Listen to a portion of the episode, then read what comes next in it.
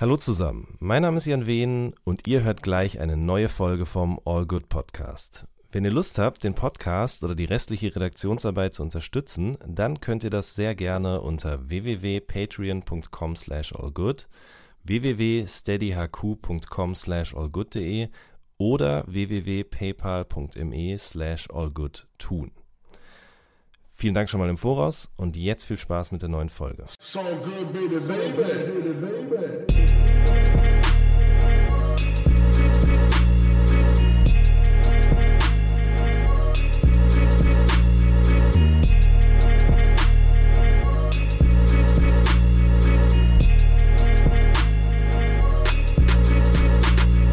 Hallo zusammen, mein Name ist Jan Wehn und ihr habt eine neue Folge vom All Good Podcast. Ich bin heute in Darmstadt zu Gast bei Jessin, der am 18.01. sein Album Y rausbringt. Jessin, ich grüße dich. Hallo. Wir befinden uns hier in einem Studio von Freunden von dir. Ne? Ja, richtig, genau. Äh, äh, Manu, der auch unser Tonmann ist, mhm. äh, also Live-Tonmann, äh, der hat hier sein Studio und teilt das, oder beziehungsweise er ist Teil einer Studio-WG sozusagen mit ähm, Philipp Rittmannsberger, der jetzt als Louis Hill mhm. auch recht erfolgreich Musik macht. Mhm. Und noch so, glaube, ein paar DJs und Freunde, ja, genau. Okay. Wir sind hier in Darmstadt, weil du ja in Darmstadt geboren bist, ja. 1985. Ähm, und deine erste musikalische Begegnung mit Tönen, Musik, was auch immer, war der Flötenunterricht. Oder gab es vorher ja. schon Sachen, also irgendwie, dass ihr zu Hause Musik gehört habt und du also, gesagt hast, das finde ich geil? Meine Eltern haben viel Musik gehört. Mein, mhm. Also, äh, wenn ich mich richtig erinnere, war das auch so, dass meine Eltern wirklich so mit so Kopfhörer an den Bauch, also so als ich noch im Mutterleib ja. war, äh, so musikalische Früherziehung gemacht okay. haben, was halt, glaube ich, damals einfach so auch empfohlen wurde immer okay. und so. Und äh, es lief aber, aber bei uns zu Hause immer sehr viel Musik, auch schon als kleines Kind. Ich mhm. durfte mhm. auch immer an den Plattenspieler, der stand auf dem Boden und so.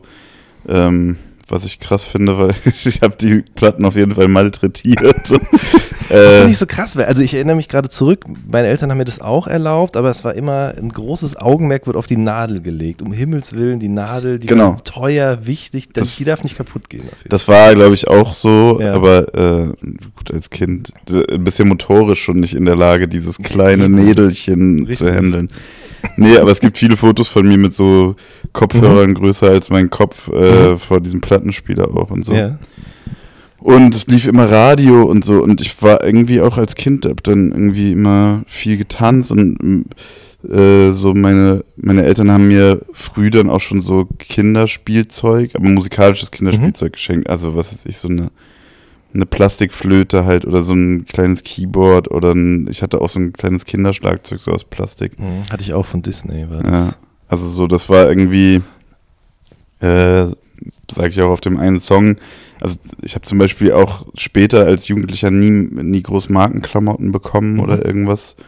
Ähm, und auch so jetzt also ich habe dann meinen Gameboy von einem Freund von meinem Vater geschenkt bekommen, weil der im Karstadt gearbeitet hat und das, der wäre weggeworfen worden oder so. Aber das war jetzt, also ich hatte auch nie eine Konsole oder so, aber wenn ich irgendwie ein Musikinstrument toll fand, dann hatte ich das irgendwie ein paar Wochen später so. Okay. Ne? Das war irgendwie so, da waren meine Eltern von vornherein immer sehr großzügig so. Mhm. Ja. Okay, und dann so ein Schlagzeug kriegt man, da ballert man erstmal drauf rum. Ja. Und dann wollen die Eltern irgendwann auch, dass man mal Unterricht nimmt, damit es auch noch was Ja, beim klingt, Schlagzeug oder? nicht. Da okay. waren die, glaube ich, froh, als ich das dann irgendwann gelassen habe. Okay. Also ich hatte dann tatsächlich noch so eins aus Holz, aber wenn ich mich richtig erinnere, habe ich das von meinen Großeltern bekommen und meine Eltern fanden es nicht so geil. Okay. Und ähm, nee, dann mit dem Flötenunterricht, das war, glaube ich, so die beste Möglichkeit. Also weil das auch da irgendwie bei der Grundschule so angeboten mhm. wurde, dass man dann nachmittags noch bleibt und Flötenunterricht bekommt. Äh, aber das war so das erste Mal, dass ich dann Noten lesen gelernt habe und dass ich ähm, auch Aufführungen hatte und so, wo man dann auch mal ein Solo spielen musste und so Sachen. Mhm. Also fand ich damals schon irgendwie cool. Ich fand es vor allem immer dann cool, so wenn ich auch gesehen habe, andere können das gut oder besser noch und, ähm, und machen das und so. Ich fand das irgendwie immer ich fand es immer irgendwie faszinierend, dass Leute das, also oder auch andere Kinder das machen, sich irgendwie vor, mhm. vor andere Leute hinstellen und irgendwie was, was gut können. So, ne? Mhm. Und haben. bei Sport oder so hattest du das nicht? Dieses Gefühl. Also ich habe so, also meine Eltern haben mich immer zum Sport gezwungen, sag ich mal. Okay. Äh, das war jetzt nie so. Also ich habe alle möglichen Sachen mal probiert. Das Einzige, mhm. was ich richtig lange gemacht habe, war so Kampfsport. Mhm. Ähm, das habe ich, keine Ahnung, dann damals so sieben, acht Jahre gemacht. Dann hatte ich eine Verletzung und dann ging es nicht mehr und so.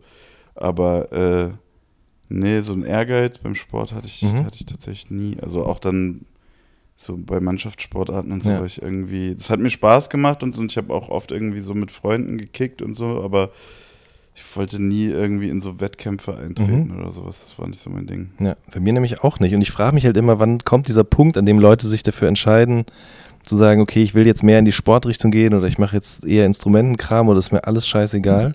Aber gut, du hast halt von zu Hause aus auf jeden Fall auch Leute, die dich da gefördert haben. Ja, also und ich glaube auch dadurch, dass halt, also wenn jetzt sozusagen Fußball immer so ein Riesenthema gewesen mhm. wäre und Papa geht zum Fußball und so und man orientiert sich dann irgendwie vielleicht an, seinen, an mhm. seinem Vater oder so oder an, an seine Mutter, kann ich mir vorstellen, dass man dann das so dem nacheifern will.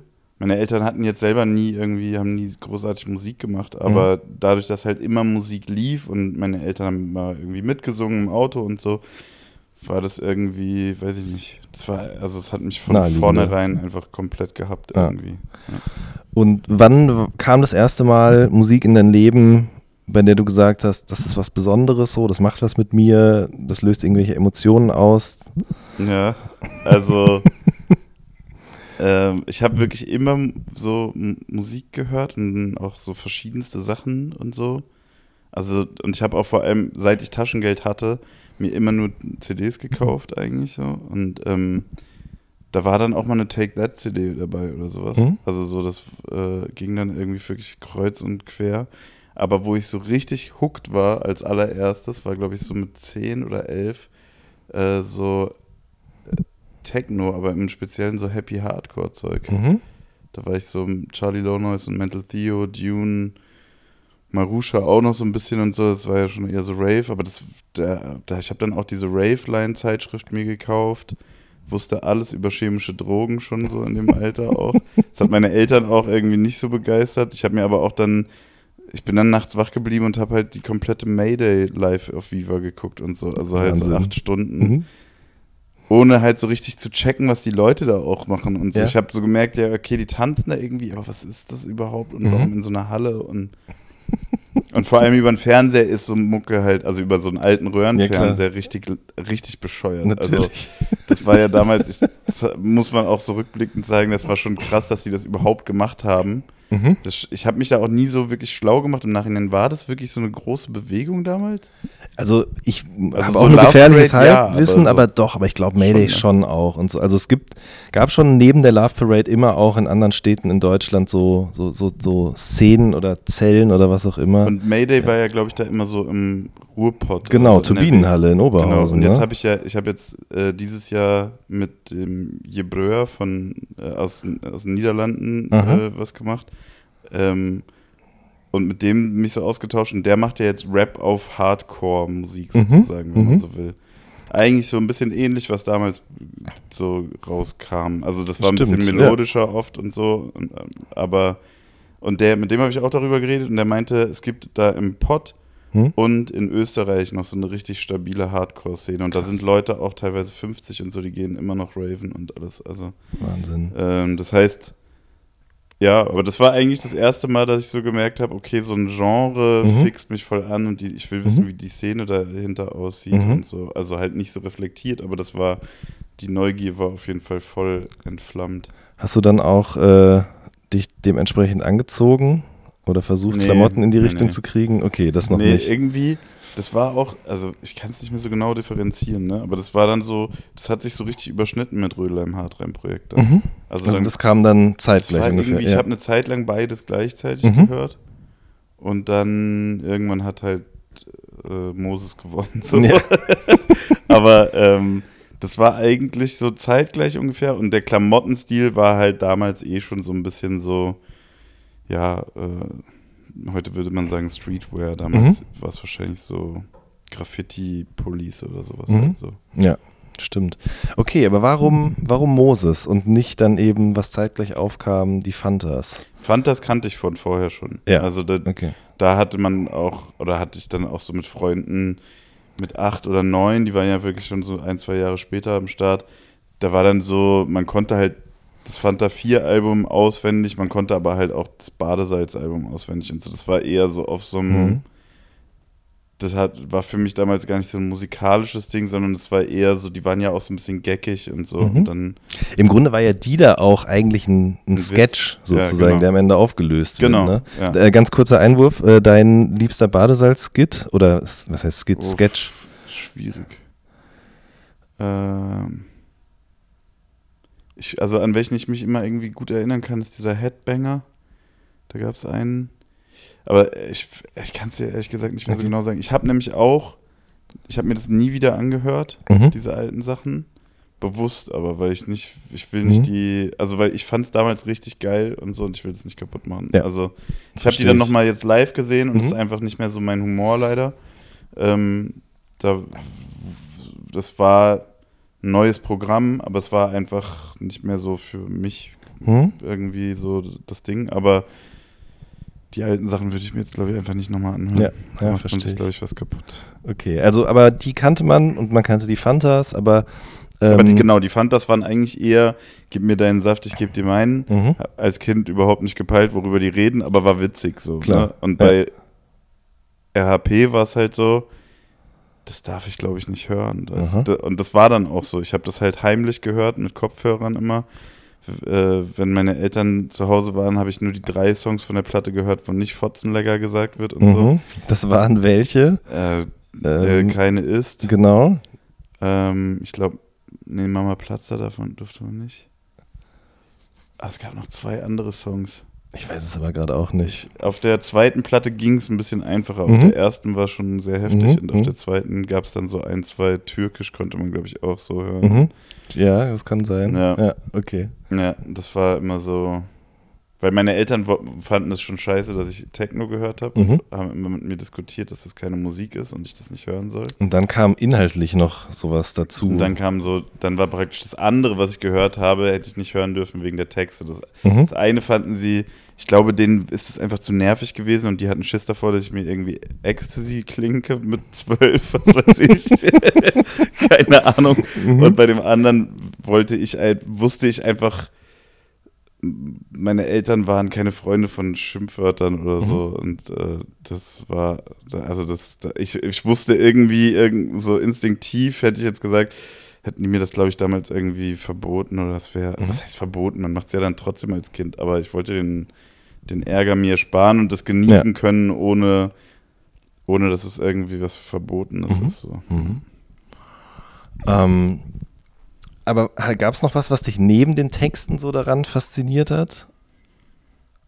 Ja, also ich fand diese Sache mit Stefan Raab damals, muss ich sagen, und finde Mhm. ich auch bis heute sehr gut. So, Mhm. das war irgendwie, weil ich damals auch schon das Gefühl hatte, dass der, also so, man kannte Stefan Raab von Vivasion und es war auch irgendwie witzig und Mhm. dieses mit der Ukulele und so. Aber irgendwie war das damals schon so ein bisschen so ein, so dieser Swag, der Typ ist, glaube ich, eigentlich gar nicht lustig, der macht sich nur lustig so, ne? Ja. Also so dieses, erst wenn der andere sozusagen beschämt ist, gibt es was zu lachen. Und das, Mhm. ich fand das damals schon nicht so geil und so. Und dann war halt so dieser Beef, den die dann damals hatten. Aber das war ja ohne Internet noch so. Man hört das dann in einem Interview oder man liest es im Interview Monate nachdem es passiert Richtig. ist. So, ne? Also das war so, da waren die wahrscheinlich schon vor Gericht, Mhm. keine Ahnung. Und dann hat man das gehört oder so oder gelesen.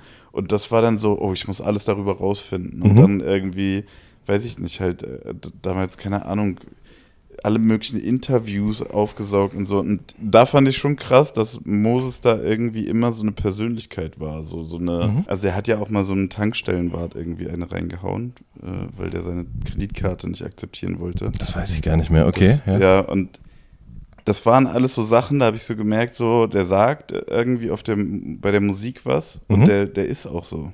Mhm. Und das war halt vorher, ich habe halt voll viel Musik gehört vorher und man hat auch Musikfernsehen gesehen, aber das war immer so reine Promo. Also Mhm. das habe ich damals nicht so gecheckt, aber für mich waren Musiker praktisch nicht so Persönlichkeiten oder so, sondern das war halt Musik und die wurde von Leuten gemacht. Ja. Und auf einmal hat man dann irgendwie, oder für mich war das dann so, da ist so ein Typ und der ist ja wahrscheinlich in echt noch viel krasser als in der Musik. So, das war irgendwie. Mhm.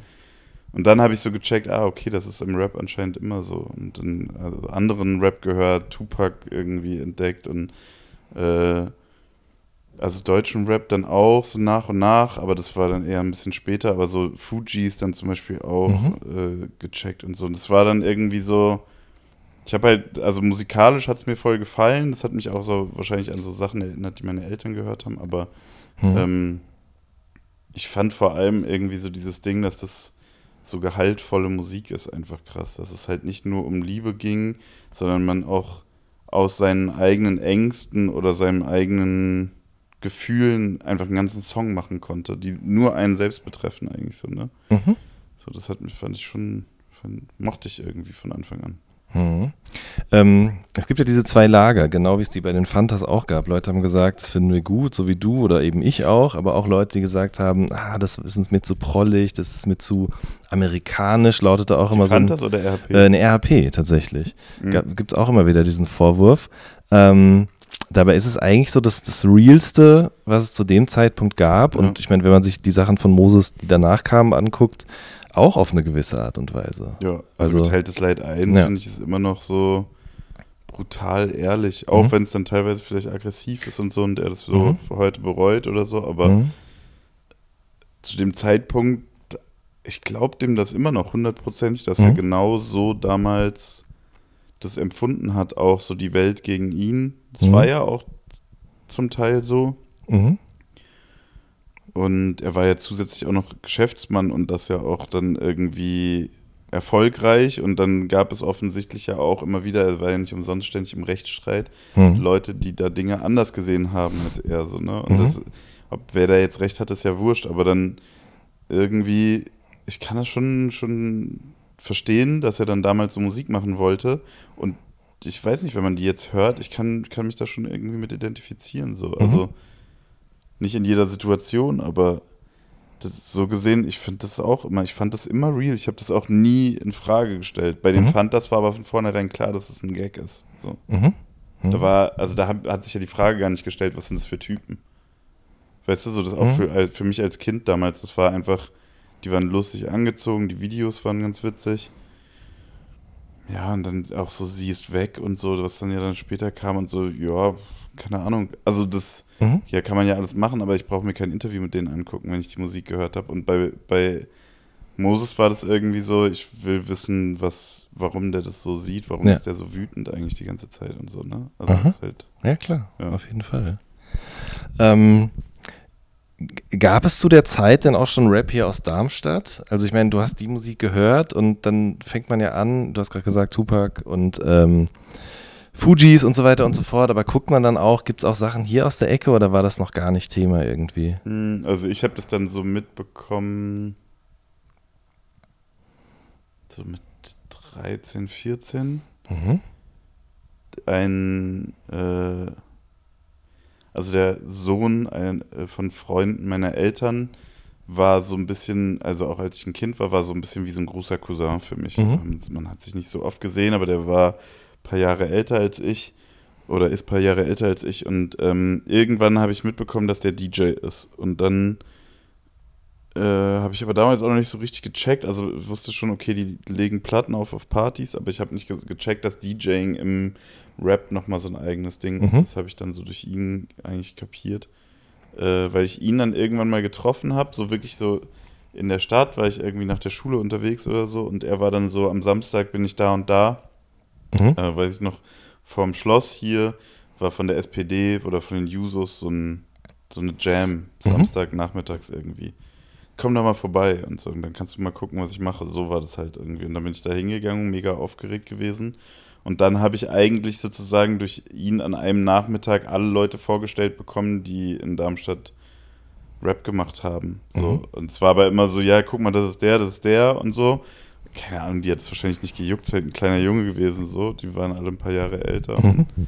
Ähm, aber dann habe ich da einen Nachmittag mir das angeguckt, dann gab es da Breakdancer und Rapper und so und mit vielen davon hatte ich dann später auch dann zu tun. So zwei, drei Jahre später habe ich ja dann angefangen, selber ein bisschen Mucke zu machen. Mhm. So ab 16 bis 20 oder so hatte ich dann eigentlich mit allen irgendwann mal was zu tun. So. Mhm.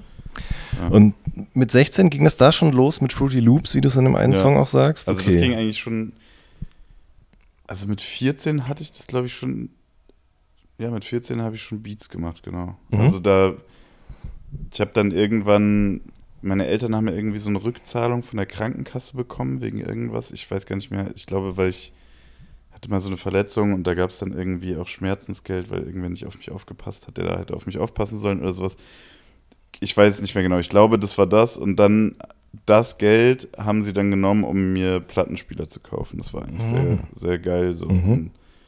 Zwar so billig Zeug war das, aber das war irgendwie egal, weil ich da Fruity Loops hatte und ich habe dann halt gecheckt, ah, man kann irgendwie DJ sein und man kann so samplen und alles. Mhm. Und ähm, dann hatte ich Plattenspieler und dann ging es eigentlich voll los. Oder dann habe ich halt, also dann habe ich Beats gemacht, dann habe ich so ein Tape gemacht, äh, was übers MC-Forum zustande kam, mit so einem Rapper aus Aachen und einem DJ aus Braunschweig. Die sind dann irgendwie nach Darmstadt gekommen. Wie hießen die beide? Ne, das das ist okay, gut. Aber ähm, habe ich so ein Tape mit denen damals gemacht und die waren dann eine Woche, mhm. haben die da bei mir gepennt, so in Darmstadt.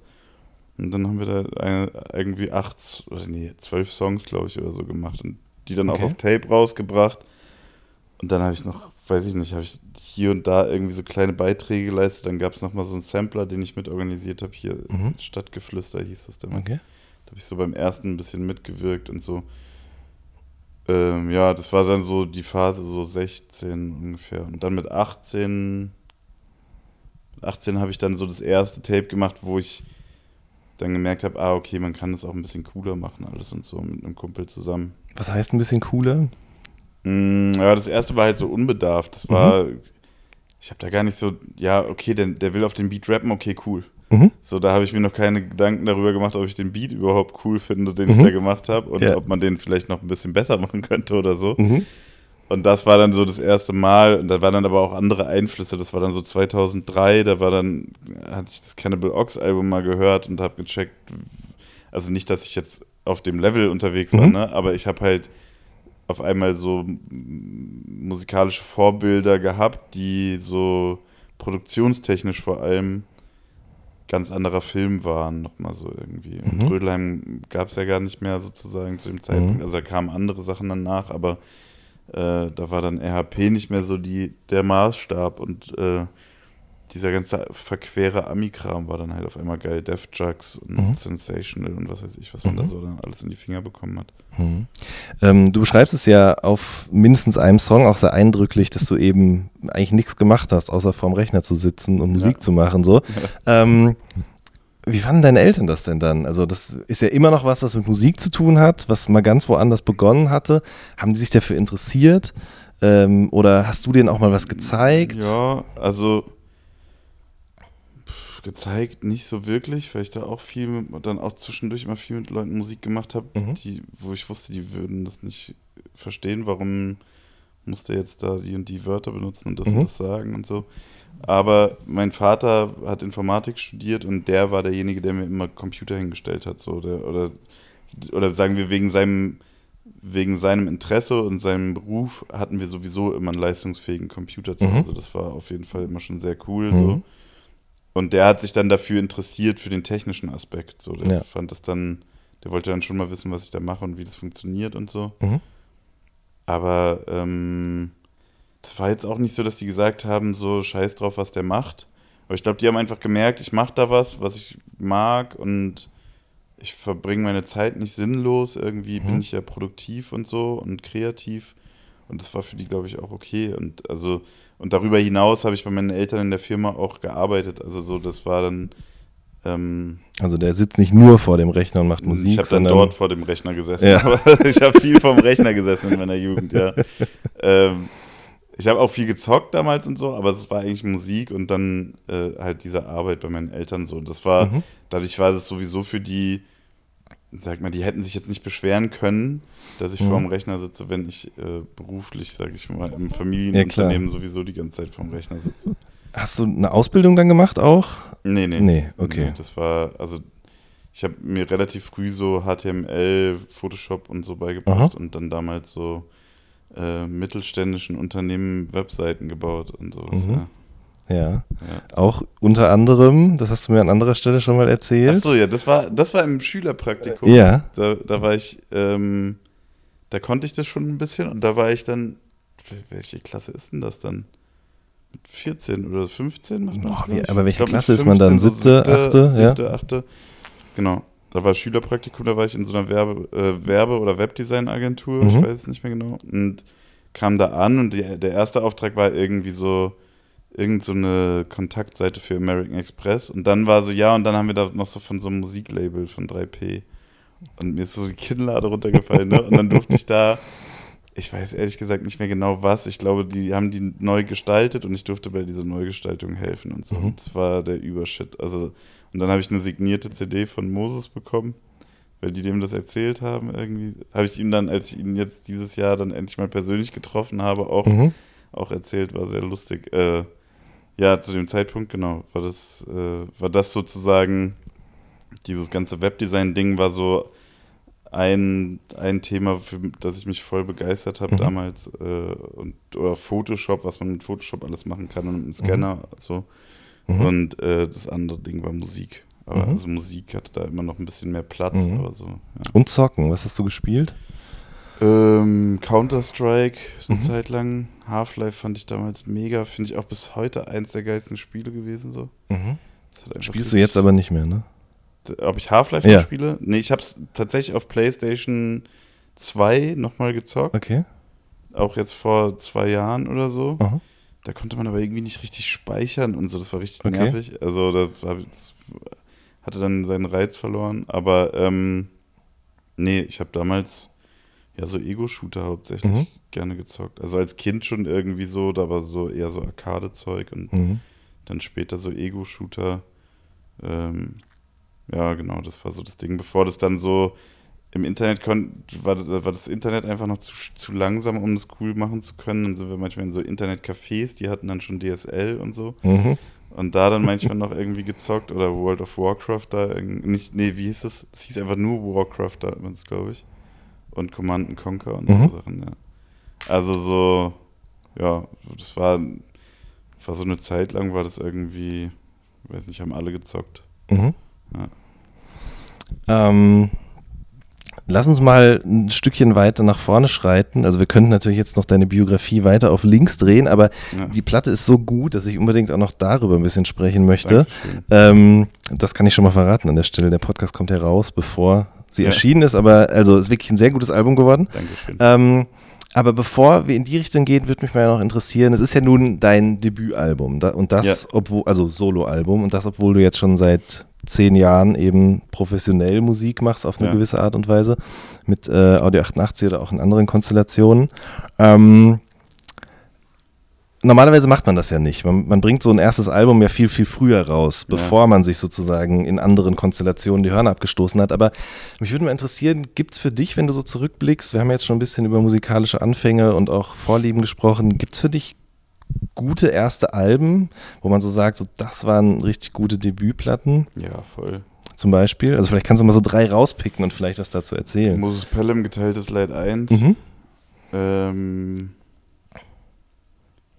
Warum? Also. Also. Ich, weil, ich glaube, weil er da das erste Mal so kompromisslos das machen konnte, wie er es machen wollte. So, ich glaube, Rödelheim Hartrein war jetzt kein großer Kompromiss für ihn, mhm. aber ähm, ja, einfach so, man hat gehört, er ist erwachsener geworden, reflektierter und hat vor allem wahrscheinlich auch einfach viel mehr erlebt gehabt zu dem Zeitpunkt dann. Mhm. Mhm. Und also mich hat es musikalisch und inhaltlich total abgeholt damals und voll nach, bis heute nachhaltig geprägt. Mhm. Also 1985 ist eigentlich mein Versuch, einen Song zu machen, wie Moses ihn gemacht hätte damals so. Also ich finde, es hat funktioniert. Ich musste ja, auf jeden Fall sofort daran denken. Ja. Ja. Ähm, ähm, ja, dann, ich finde das, also Nas Ilmatic finde ich, auch mhm. wenn das jetzt so, das ist ja abgedroschen, das zu sagen, aber das ist, finde ich, immer noch ein krass, krasses Album. Erstens, weil es nicht so lang war, wie Alben damals waren. Stimmt, ähm, ja. Das war ja. kürzer, der hat sich sehr kurz, mhm. äh, also, oder was heißt, der hat es nicht kurz gefasst, sondern er hat es halt, er hat halt komprimiert aus. Kompakt war es, ja. Optimum, ja. würde ich sagen, so. Mhm. Und äh, ich, also ich finde es auch immer noch krass, einfach, wenn man das hört, dass der Typ, ich weiß nicht, wie alt er war, 18, 19 oder so. Irgendwie so um den Dreh, ja. Ey, was der da für Wörter benutzt und wie er, wie er bestimmte Sachen in Bilder malt und so, ist mhm. einfach ist heftig. Und, ähm, oh, jetzt darf ich nichts Falsches sagen, aber das erste LP-Album, mhm. äh, fuck, wie heißt es denn nochmal? Na, wo Deep Space 9 mm drauf ist, ja. auch zum Beispiel. Mhm. Ähm, das war damals so die, die absolute Offenbarung auch so, als das rauskam. Das Warum? War, naja, weil das war irgendwie, das war so weit weg von allen Konventionen, die man dann so mit Rap verbunden hat zu dem mhm. Zeitpunkt. Äh, der hat ja so alles Mögliche gesampelt, die Drums, das Drum-Programming war teilweise so. Der hat halt damals, das ist jetzt so ein bisschen nerdig, aber der hat halt damals so triolische Kicks mit Sechzehntel Kicks gemacht und sowas. Also was eigentlich, was man nicht gemacht hat, einfach mhm. so. Das war, äh, das es gab überhaupt keinen Anlass, das zu machen, sozusagen, weißt du? So, es hat halt. Und er hat halt einen Weg gefunden, sowas zu machen und dem dann noch in seinem Rap durch den Flow und durch das Thema, was weiß ich zum Beispiel, hat halt diese, diese, dieses Drum-Programming genutzt, um eine Stimmung zu transportieren, um eine aggressive Stimmung zum Beispiel zu transportieren.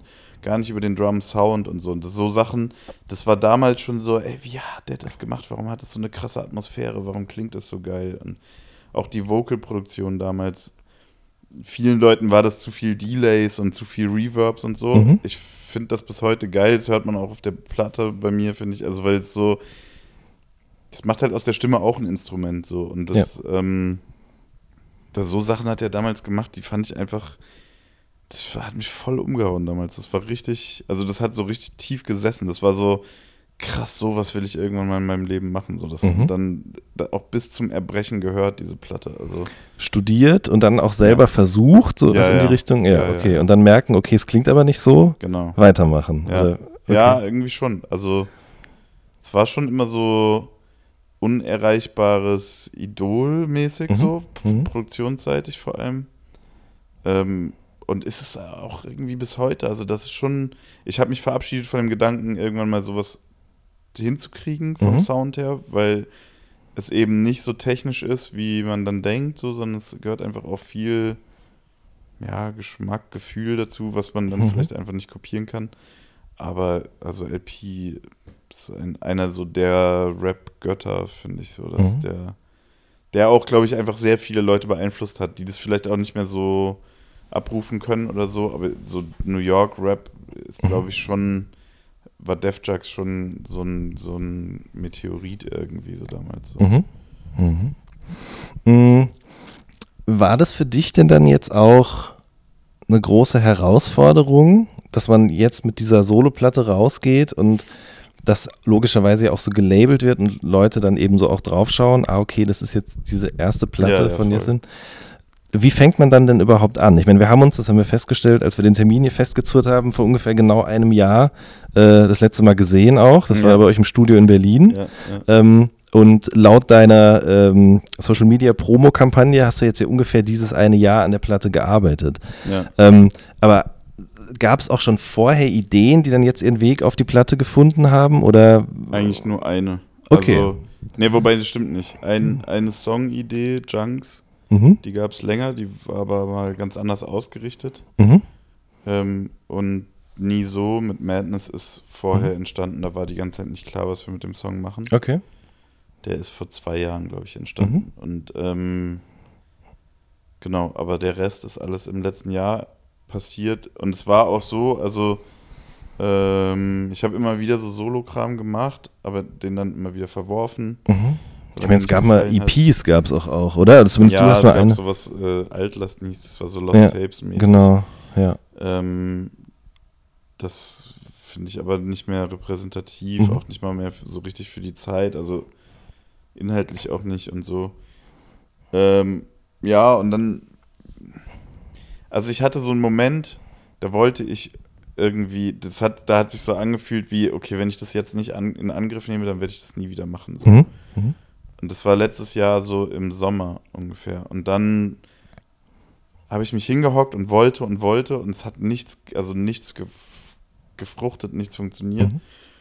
Und dann habe ich ähm, mich mit Tua getroffen, oder aber eigentlich nicht verabredet, sondern durch Zufall getroffen und dann haben wir uns irgendwie zusammengehockt und er hat mir so erzählt, dass er gerade an seinem Album arbeitet und wie der Fortschritt ist und so. Und dann habe ich ihm so mein Leid geklagt, dass ich nicht vorwärts komme und dann hat er mir und dafür bin ich ihm echt richtig dankbar. Der hat mir zwei Stunden lang den Kopf gewaschen. Richtig krass. Also einfach nur mit Ratschlägen hat mhm. mir alle seine Systeme und Tricks erzählt, die mhm. er so angesammelt hat, mit denen er so seinen kreativen Prozess äh, antreibt, wenn er eigentlich keinen Antrieb gerade hat. So.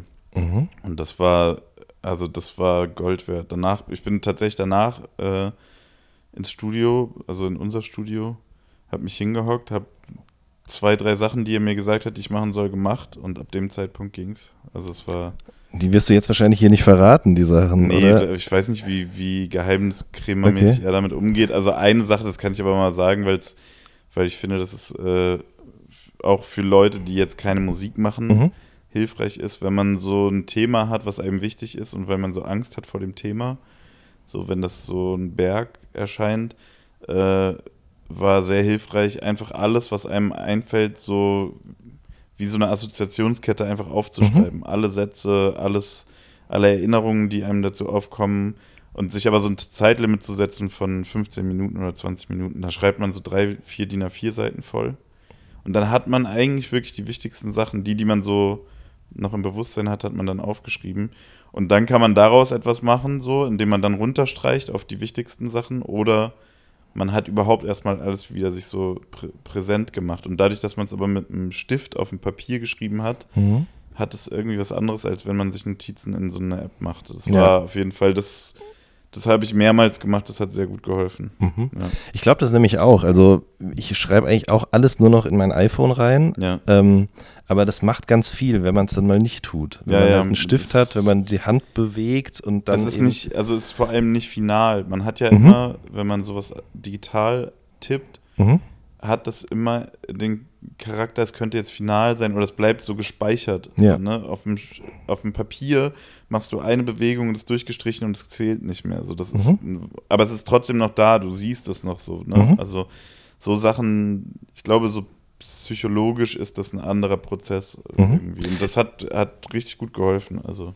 Sehr Shoutout nochmal an Tour an dieser Krass. Stelle. Ich, ich muss gerade dran denken, der hat doch auch Curse zum Beispiel sehr geholfen, irgendwie bei der letzten Platte. Ja, das macht er ne? jetzt bei vielen. Der, also da, ich, äh, ich glaube, wenn man eine Woche oder so mit ihm mhm. zusammenarbeitet, ist danach eine andere Welt. So. Mhm. Also das, das war schon krass für mich. Das war wie so ein richtig festes Wachrütteln. So. Mhm. Ähm, aber ich glaube, wenn man mit, noch mehr Zeit mit ihm verbringt, wird es zur Erleuchtung. Ja. Nicht schlecht. Mhm. Ähm, aber ich glaube, das noch kurz eben dazu, dass wirklich so die Art und Weise, wie heute gerappt wird oder was gesagt wird, auch damit zu tun hat, dass Leute heute die Sachen vordergründig eben digital sozusagen eintippen und nicht mehr in einem sein, ja. Buch. Also ich habe da jetzt auch keine handfesten Beweise für, aber ich finde, das macht auf jeden Fall, das macht mit meinem eigenen Schreiben schon was. Und dann glaube ich, dass es bei Rappern auch auf jeden Fall irgendwie was, was, was verändert wenn, ihre, wenn die Sidekicks gezückt werden. Das gab es auch eine Zeit lang, dass man immer. Savage rappt das doch irgendwo, tippt Texte in mein Handy wie Pins. Ja, ja. Ne? So, das, das, das würde mich echt mal interessieren, wie sozusagen eben Texte schreiben im digitalen Wandel sich verändert hat und wie das auch Einzug in die Lyrics gefunden hat, in der Erwähnung. Ich, also ich neige dazu, weniger Worte zu nutzen, wenn ich das digital mhm. mache, als wenn mhm. ich das von der Hand mache. Okay ich weiß nicht, vielleicht ist es so, ist es wirklich so dieses, es muss perfekt dann sein oder so und man, oder man lässt dann mehr Freiräume. Also, äh, ein, ein Rap-Kollege, ich will den jetzt mal nicht namentlich nennen, weil ich nicht weiß, ob er will, dass, dass man weiß, dass er so arbeitet, der schreibt sich eigentlich nur noch die Endreime auf und den Rest hat mhm. er mehr oder weniger im Kopf und freestylt das so bei der Aufnahme. Mhm. Das ist unfassbar beeindruckend, weil Krass. es immer noch großartige Texte dann sind. So. aber den Rest schreibt er eigentlich gar nicht mehr. Aber wenn er einen Zettel vor sich hat, also wenn man so einen Zettel sieht, wo er einen Text drauf geschrieben hat, das sieht aus wie eine Mindmap oder so. Das ist halt. Mhm. Mhm. Ähm, und da sind dann manchmal komplette Zeilen ausformuliert mit drei Varianten und dann ist bei dem anderen nur so ein Stichpunkt und ein Kreis drum. Und das ist so viel assoziativer dann. Ich, ich weiß es nicht. Ich glaube aber schon, dass es einen Unterschied macht, mhm. ja. Bin ich auch relativ. Also würde ich jetzt mal drauf wetten, so, dass, mhm. es, dass es anders klingt, wenn jetzt, sagen wir, die heutige äh, Top Ten Riege, Riege mit äh, Stift und Zettel schreiben würde. Mhm. Ich glaube, es macht auch einen Unterschied, ob du den Text kennst oder in dem Text zu Hause bist. So, ne? Also wenn du den ja. quasi auswendig kennst, dann hast du ja viel mehr Möglichkeiten, um das irgendwie anders zu intonieren oder eben Pausen zu setzen ja, oder so, ja. als wenn du es einfach nur direkt abliest. Ja. ja. Spannend. Ähm, aber mm, unabhängig vom Texteschreiben jetzt, hast du dir dann da auch so eine Art Mindmap oder irgendwie ein Ziel gesetzt, das soll auf dem Album passieren, das will ich sagen, es geht nur um mich. Ja, also Tour hat mir. Nein, das ist wirklich so. Er hat mir, ähm, das ist jetzt kein Geheimnis, weil mhm. das ist, glaube ich, eine Erkenntnis, die viele Leute haben. Mhm.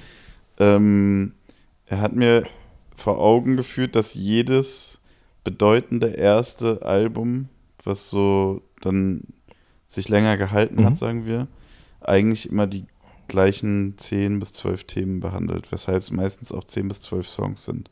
Und das, also ich kann die jetzt nicht alle aus dem mhm. Kopf nennen, aber das sind so große Dachthemen, sowas wie Freundschaft, Liebe, Hoffnung, eine Utopie, eine Dystopie, Angst. So, ne? Und das kann man dann so, mhm. kann man gliedern, manche Sachen doppeln sich auch. Wenn man mein Album jetzt so nimmt, dann deckt es auch genau diese Themen ab. Und mhm. das sind halt aber auch die Themen, die eigentlich eine Person ausmachen. So. Also wenn ich weiß, wovor du Angst hast, was dein größter Wunsch ist und was deine peinlichste Kindheitserinnerung ist zum Beispiel, dann weiß ich schon relativ genau, was für ein Typ du bist. So. Mhm. Mhm. Und je mehr und je besser man das dann abbildet, desto besser kennen einen die Leute. Und ich glaube, das ist eigentlich immer das, was man ja will, wenn man ein Album von jemandem solo vor allem hört. Ja will man irgendwie die Person verstehen, die dahinter steckt. So. Also mir geht es zumindest so, wenn ich Absolut, ja. ja. So gesehen, das war so die inhaltliche, das war jetzt nicht so der Punkteplan, den ich abgearbeitet habe, aber mit der Sache im Bewusstsein haben sich dann manche Themen erübrigt oder ich habe dann gemerkt, wenn ich teilweise Themen doppelt hatte, mhm. Mm, manche Themen haben sich dadurch erschlossen. Also so ein Song über Freundschaft zum Beispiel, der, das kam so ein bisschen da raus, weil ich gemerkt habe, dass einfach ein großer Teil von mir mein Umfeld hm. ist. So, ich meine, es geht ja vielen Leuten so, aber das ist mir dann nochmal so bewusst geworden und dem wollte ich dann auch irgendwie Tribut zollen auf eine besondere Weise, sag hm. ich mal so. Mhm. Ja, und das eigentlich inhaltlich habe ich mich eigentlich bei nur so, so, so, zwei, drei Songs richtig schwer getan. Ähm, aber musikalisch war eigentlich vor allem so das, das große Feld, auf dem ich lange, lange äh, jäten musste, um so die mhm. Blumen zu finden, sag ich mal. Das war, Verstehe. Das war schwierig. Äh, also wenn, wenn, ich kurz sagen darf, ich ja. ähm, war sehr überrascht von dem Soundbild. Ich, warum auch immer, ich habe es mir, ja, konservativ ist das falsche Wort, aber ich habe es mir ein bisschen...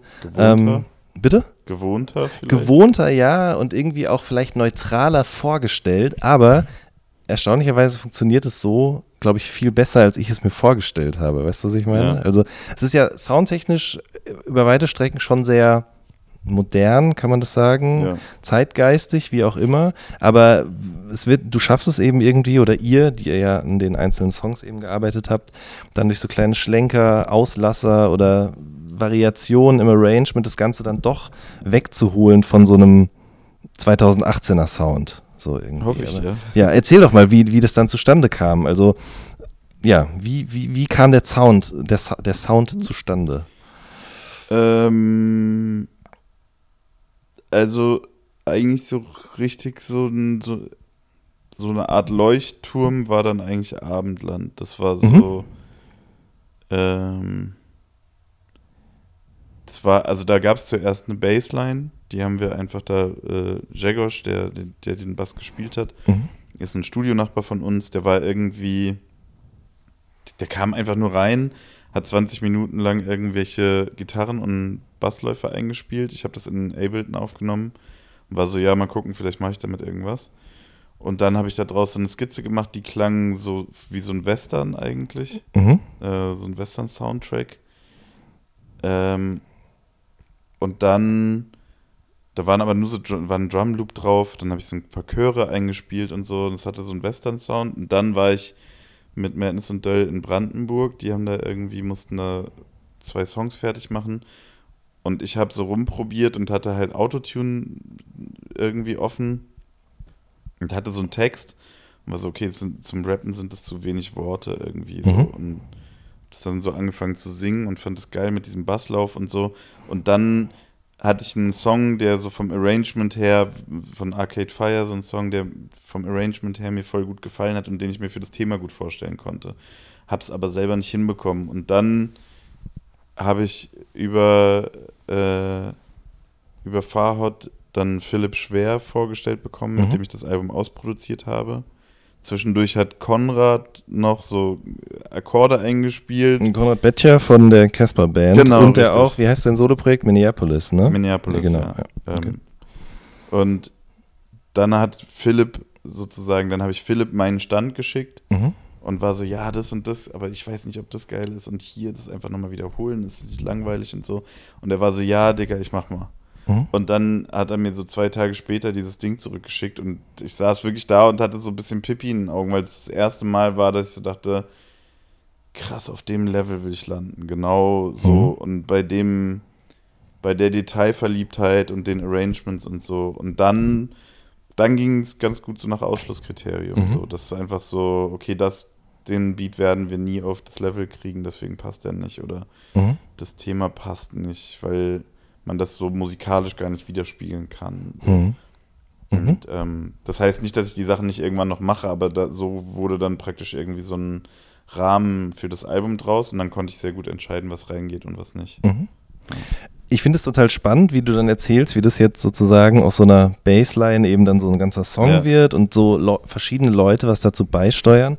Aber es gibt natürlich auch die Leute, die sagen, äh, der macht jetzt auch Musik, so, ne? Und Musik mit Anführungsstrichen. Ja, ja. Warum nicht wie damals? Ich meine, du hast mit äh, Helen und mit äh, Josi auch schon darüber gesprochen im ähm, deine Homegirls Podcast, aber ja. mich würde es schon auch nochmal interessieren, weil du sagst ja auch an einer Stelle auf der Platte so, wie wichtig dieses Album ist und was das auch mit dir machen würde, wenn man das dann vor die Wand fährt, jetzt das ganze ja. Ding, weil man so viel da reingelegt hat, so viel Liebe, so viel musikalische Referenzen, Ideen, Zusammenarbeiten und so weiter und so fort. Was macht denn das mit einem, wenn dann Leute sich das anhören und sagen, oh, da hätte ich mir jetzt aber mehr erwartet? Also das, glaube ich, gab es noch nicht mit mehr erwartet. Mhm. Okay. Glück.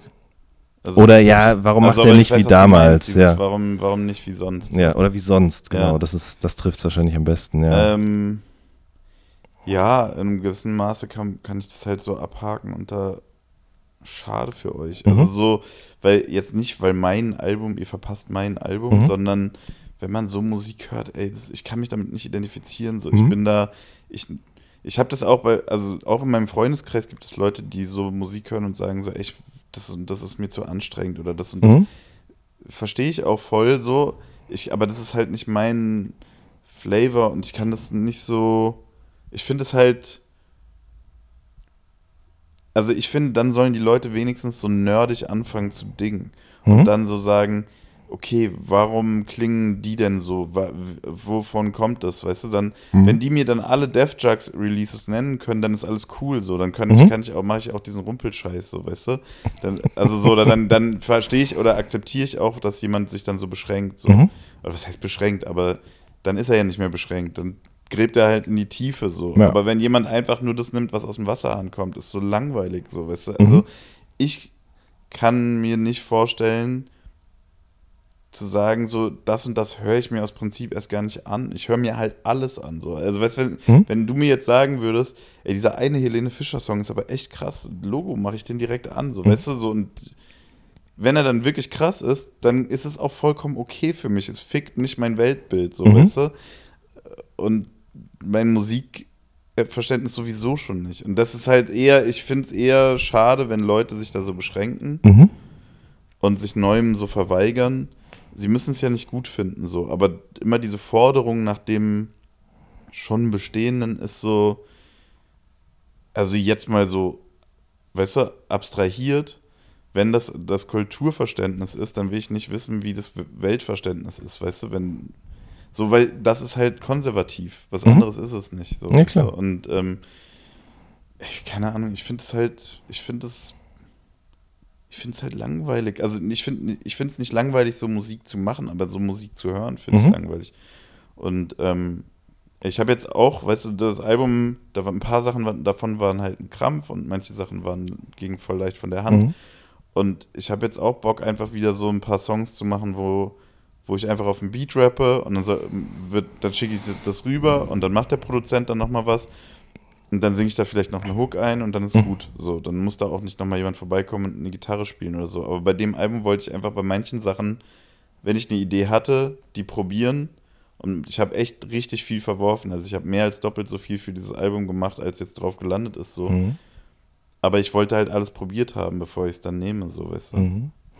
Äh, du hast irgendwo auch gesagt, dass du sehr viele Zweifel hattest, sehr viele Überraschungen es irgendwie auch gab und ja. sehr viel Endorphine im, im Rahmen der Entstehung dieser Platte. Was für Zweifel gab es denn zum Beispiel? Ja, ob ich die überhaupt machen soll. So. Mhm. Also da fing es an und dann also ich habe ja auch eine Verpflichtung in meiner Band, so das heißt, ich konnte, also das war jetzt nicht so, dass ich sage, ey, ich klinge mich mal aus, fuck it, so das war jetzt, also mir war bewusst, dass ich, wenn ich mich auf mein Soloalbum konzentriere, ich da Verständnis abverlange von äh, mhm. mindestens einer Person, eigentlich von zwei Personen so und bin voll glücklich, dass ich das bekommen habe, aber es ist nicht selbstverständlich und ich, also für mich war das so, wenn ich das schon mache, dann muss es halt auch gut werden. So, dann muss ich zumindest damit zufrieden sein. Ob das dann andere Leute gut finden, das, darauf habe ich keinen Einfluss. Mhm. Aber ich für mich muss das dann gut finden. Und da gab es immer wieder den Punkt, wo ich dachte, ey, vielleicht lasse ich es einfach so, weil wenn ich das nicht an den Punkt kriege, wo ich es gut finde, dann habe ich hier deren Zeit verschwendet, so weißt du. Und mhm. damit fing das schon an, aber dann halt auch einfach bei einzelnen Songs, dass ich einfach unsicher war, auch teilweise, ob ich mich so öffnen soll oder ob, mhm. das, ob ich das musikalisch wagen soll oder nicht.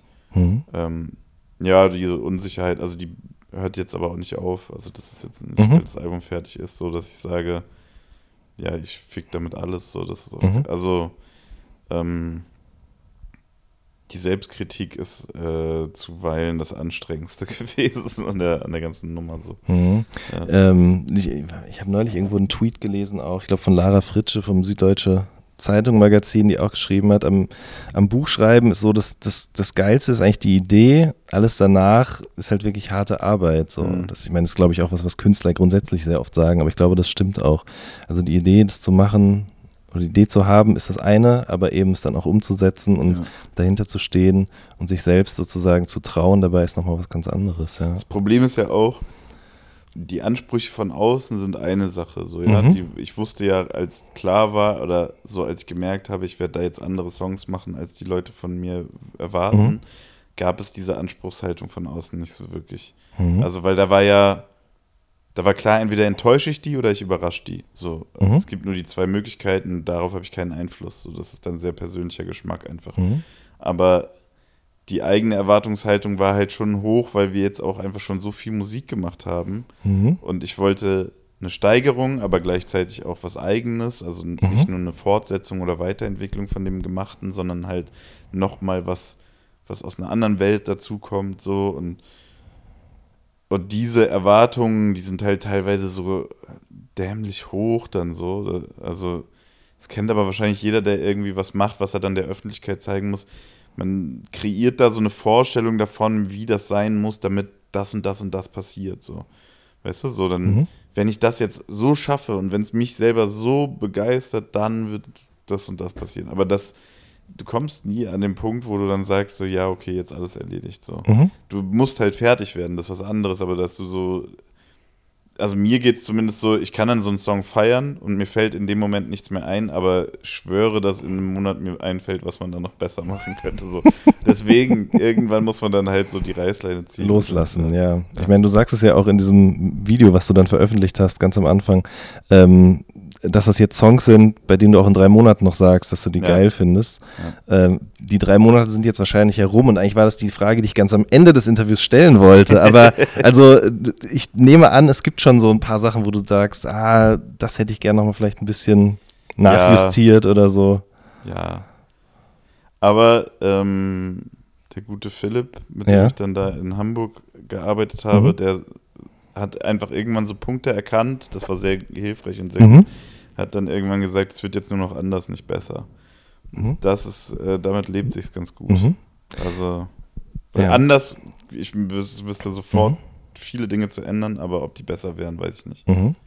Der Philipp hat ja mit ganz vielen Leuten auch schon Musik gemacht. Mhm. Unter anderem zuletzt auch, also mit Get Well Soon zum Beispiel, äh, mit Tim Bensko, mit Sammy Deluxe auch, habe ich gesehen. Ja, ja. Ich glaube, man, er, er, will gar nicht, dass man die alle mal so runternennt. okay, aber Finn Kliman, den kann man schon nennen, ja. oder? Mit dem ja, hat er ja. eben an dem Album nie gearbeitet. Mhm. Aber ihr seid euch dann nie über, nie über den Weg gelaufen im Studio? Äh, nee, aber wir hatten danach dann mal so ein bisschen Konversation okay. über äh, mhm. Messenger-Dienste.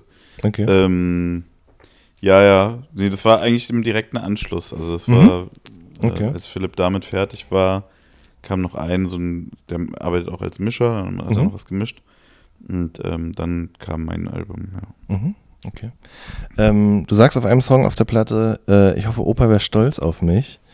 Ähm, wie kam, also, wie kommt es, dass er in diesem Kontext sozusagen dann da genannt wird oder du dir überhaupt diese Gedanken gemacht hast? Mm, mein Opa hat so ein sehr umfassendes Lebenswerk mhm. gehabt. Also er hat einfach sehr viel geleistet in seinem Leben, auch für andere. Äh, dafür habe ich einen großen Respekt und der Respekt wird größer, je älter ich werde, also aber vor allem je mehr ich gearbeitet habe, so mhm. gemacht habe, weil ich einfach merke, dass äh, naja, es erfordert nicht nur Ausdauer und Fleiß, sondern auch ja, teilweise halt so eine, so ein Wagnis oder so eine Mut halt auch. Mhm. Also, weil du weißt ja vorher nicht bei allen Dingen, ob die ein Erfolg werden. So. Und dann zu sagen, ich stecke jetzt Arbeit rein, Lebenszeit, auch eine gewisse Lebensphase, die ich dann dieser Sache opfere und so. Ähm, ich kann mir nur, also ich habe leider war ich zu jung, um mit ihm darüber zu reden, bevor er gestorben ist, so, aber ich kann mir nur vorstellen, dass es bei ihm sehr viele Situationen gegeben hat, in denen das so, so schon Ausmaße angenommen hat, wo er sehr viel riskiert hat, in der mhm. Hoffnung, dass etwas erfolgreich wird. So, ob das jetzt wirtschaftlich erfolgreich wird oder auch so, ähm, hat so in seiner Gemeinde relativ viel gemacht. Ähm, dass da hätten auch Sachen in die Hose gehen können. Und bestimmt sind viele Sachen in die Hose gegangen, über die dann aber wahrscheinlich einfach keiner mehr geredet hat. So. Und mhm. ähm, diese Lebenseinstellung einfach bis zum Ende Power zu geben und also und, und Gas zu geben, was zu bewirken, was zu machen, was zu schaffen, das ähm, es ist nicht immer gesund, aber ich krieg das auch nicht anders hin. Also ich krieg, mhm. ich krieg einfach einen Rappel, wenn ich nach 48 Stunden nichts gemacht habe. So. Mhm. Also oder wenn ich so, die ersten 24 Stunden sind Entspannung und danach fühlt es sich an, als wäre ich faul. So. Und das mhm. ähm, ist wahrscheinlich nicht, nicht toll, aber das ist irgendwie so meine Maxime und gemessen an der sehe ich ihn so als Vorbild, ja. Mhm. Ich meine, du hast ja auch großen Mut bewiesen oder bist dieses Wagnis eingegangen, zu sagen, das ist jetzt nicht mehr nur ein Hobby, sondern das ist auch ein Job irgendwie auf ja. eine gewisse Art und Weise mit der Musik. Ähm, war das ein leichter Schritt oder war das auch ein Schritt, über den du dir länger Gedanken gemacht hast, auch dahingehend, dass man vielleicht dann in dem Moment merkt, in dem man damit sein Geld verdient, dass es irgendwie zu einer Art Pflicht wird ähm, mhm. und so weiter. Weißt du, was ich meine? Ja, ja, ja, Logo. Ähm, ja, wir waren ja schon, sage ich mal, aus dem Alter raus, wo man so einen Schritt naiv macht. Das ist halt so mhm. ein bisschen blöd gewesen, sage ich mal. Mhm. Also, oder sagen, es wäre einfach wahrscheinlich uns viel einfacher gefallen und wir hätten das vielleicht schon früher gemacht, wenn wir da einfach noch ein bisschen jünger gewesen wären. Ähm, aber so mit Ende 20 checkst du ja, dann weißt du ja so, was du für Lebenshaltungskosten hast und so. Mhm. Und dann machst du dich selbstständig und dann checkst du noch so ein paar Sachen mehr, sowas wie Steuer, Krankenversicherung und so eine Scheiße. Mhm. Ja, und dann wird es natürlich so relativ schnell eine sehr ernste Angelegenheit einfach so. Und mhm. ähm, ähm, ja, also ich es ist halt schon, es hat, also Musik hat ihren Charakter verändert dadurch so für mich. So. Also zum Beispiel bei Konzerten merke ich das. Manchmal, wenn eine Band das, also, oder ich empfinde eine Band dann als besonders gute Liveband, wenn ich vergesse, drüber nachzudenken, wie die das gemacht haben. So. Mhm. Wenn ich nicht mehr drüber nachdenke, wie die Lichtshow gemacht wurde, warum das Set so aufgebaut ist. So, wenn ich mhm. nicht mehr analytisch denke, dann ist es eine, für mich eine mhm. richtig gute Band. So. Da gibt es dann auch eine Handvoll und dann ist es cool so. Aber ansonsten gucke ich mir Konzerte an und das ist wie eine Marktstudie für mich so. Mhm. Also wenn man so will, ne? Also ja, klar. Nicht, nicht, weil ich so marktforciert denke, sondern einfach, ich gucke halt, geil, wie haben die das gemacht? Warum haben die das gemacht? Ah, das ist nicht so gut. Okay, das darf ich auf jeden Fall auch nicht so machen. So, ne? Also es ist halt, mhm. mh, mm, so habe ich Konzerte früher auf jeden Fall nicht wahrgenommen. Mhm. So, und bei, bei Musik hören ist es natürlich ähnlich. Also da wenn man was gut findet, will man verstehen, warum. Dann will man mhm. überlegen, kann, was, was man daraus für sich ziehen kann und so. Mhm. Ja, das, äh, ob das jetzt schlecht ist, weiß ich nicht, ehrlich gesagt. Aber ich bin auf jeden Fall. Mh, hm, der Stress hat sich gewandelt, ist ein anderer Stress. Mhm. Und insgesamt bin ich glücklich, dass ich den Schritt gemacht habe. Mhm. Ob ich da jetzt ob ich das in fünf Jahren immer noch genauso sehe, weiß ich nicht. Aber jetzt auf jeden Fall gerade ist es so. Und der letzte Song auf der Platte ist auch eher so eine Art Mantra für mich. Ähm, wollte ich darauf hinaus, nämlich jetzt, ja. Ja, ja. weil das. Also ich habe jetzt auch einmal Feedback bekommen, es haben ja schon ein paar Leute das Album hören können, mhm. so durch jetzt Promo.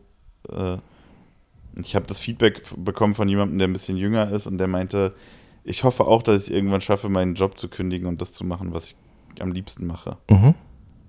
Und ich habe es nie so als Anleitung gemeint. So natürlich, wenn das, wenn es dich glücklicher macht, dann macht das halt so, weißt du, dann mhm. das Risiko ist es wert, so wenn es dir damit mhm. besser geht. Aber so war es eigentlich nie gemeint. Eigentlich wollte ich das so, also oder für mich war es wirklich eher so, ey, ich muss das für mich irgendwie mal so in Worte fassen, dass wenn ich wieder wackel, mir das anhören kann und weiß, warum ich es mache. So, das war mhm. eigentlich so der Grund, warum ich diesen letzten Song so geschrieben habe. Mhm. Das ist eigentlich ein schönes Schlusswort, aber wir sind noch nicht ganz fertig. Nee. Ja, du sagst, ich kenne durch die Mucke auch Seiten an mir, die weniger berauschend sind. Ja. Ähm, was meinst du damit? Also Dinge, die du über dich selbst beim Schreiben herausgefunden hast oder? Ja, also ja? Das, das zum einen, zum anderen diese mh, mm, der Umgang mit Aufmerksamkeit und mit äh, Zuspruch so, mhm. Wenn man, auch gerade wenn wir jetzt so viel live gespielt haben und so, ähm, dass, dass einem das nicht zu Kopf steigt oder beziehungsweise zu merken, dass einem das zu Kopf steigt. Mhm. Das Ganze in Kombination dann auch mit einem Lebensstil, also den ich jetzt zum Glück nicht mehr so pflege, aber sehr lange so gepflegt habe, wo eben auch Alkohol und Drogen ständig verfügbar sind und so. Ähm, diese ganze Kombination, die bringt einfach so Seiten an einem zutage, die nicht so toll sind, einfach so. Also, mhm. das geht auch nicht allen so, das weiß ich, aber ich hatte auf jeden Fall so Phasen, wo ich einfach dachte, so, ey, das ist irgendwie nicht so cool gerade, so. so. Mhm. Finde ich irgendwie, also fand ich mich dann auch so unsympathisch manchmal. Mhm. Aber du dachtest, du seist davor gefeit, also.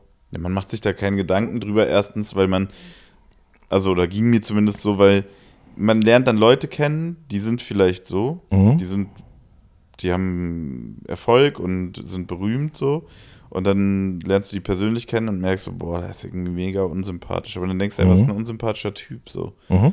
Und dann ähm, hat man selber irgendwie Erfolg, also relativ gesehen, aber äh, dann passiert das und du merkst so, da kommen Leute und die interessieren sich für dich und die kommen danach und holen sich ein Autogramm und das schmeichelt einem alles total mhm.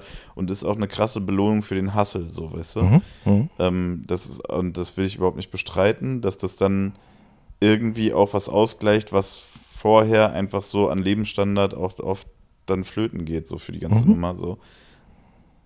Und dann hast du das alles und dann merkst du so, oh, das ist irgendwie für ich mache mich davon auch ein bisschen abhängig vielleicht oder so, ne? Mhm. Also so von dem Gefühl, von diesem mhm. Feedback oder ähm, will ich mich darauf so einlassen, wann, wann, wo, wo ist eigentlich meine Privatsphäre und so. Also mhm. so, das sind dann halt so Sachen, nicht, dass wir jetzt die ganze Zeit von Paparazzi verfolgt werden, glücklicherweise Klar. nicht, aber mhm. alleine, was man in Interviews erzählt oder was man, mhm. wenn man Leute trifft, die erkennen einen, man selber kennt die nicht, die wissen, wie man heißt, das ist schon mal eine ganz andere Situation und die Leute fangen dann mit dir ein Gespräch an und sind vielleicht auch einfach nette Leute, aber du bist gerade nicht in der Laune, wie gehst du damit um und so. Das sind alles Situationen, die du erst reflektierst, wenn du merkst, dass du dich da falsch verhalten hast, fand ich so. Also mhm. für mich war das so.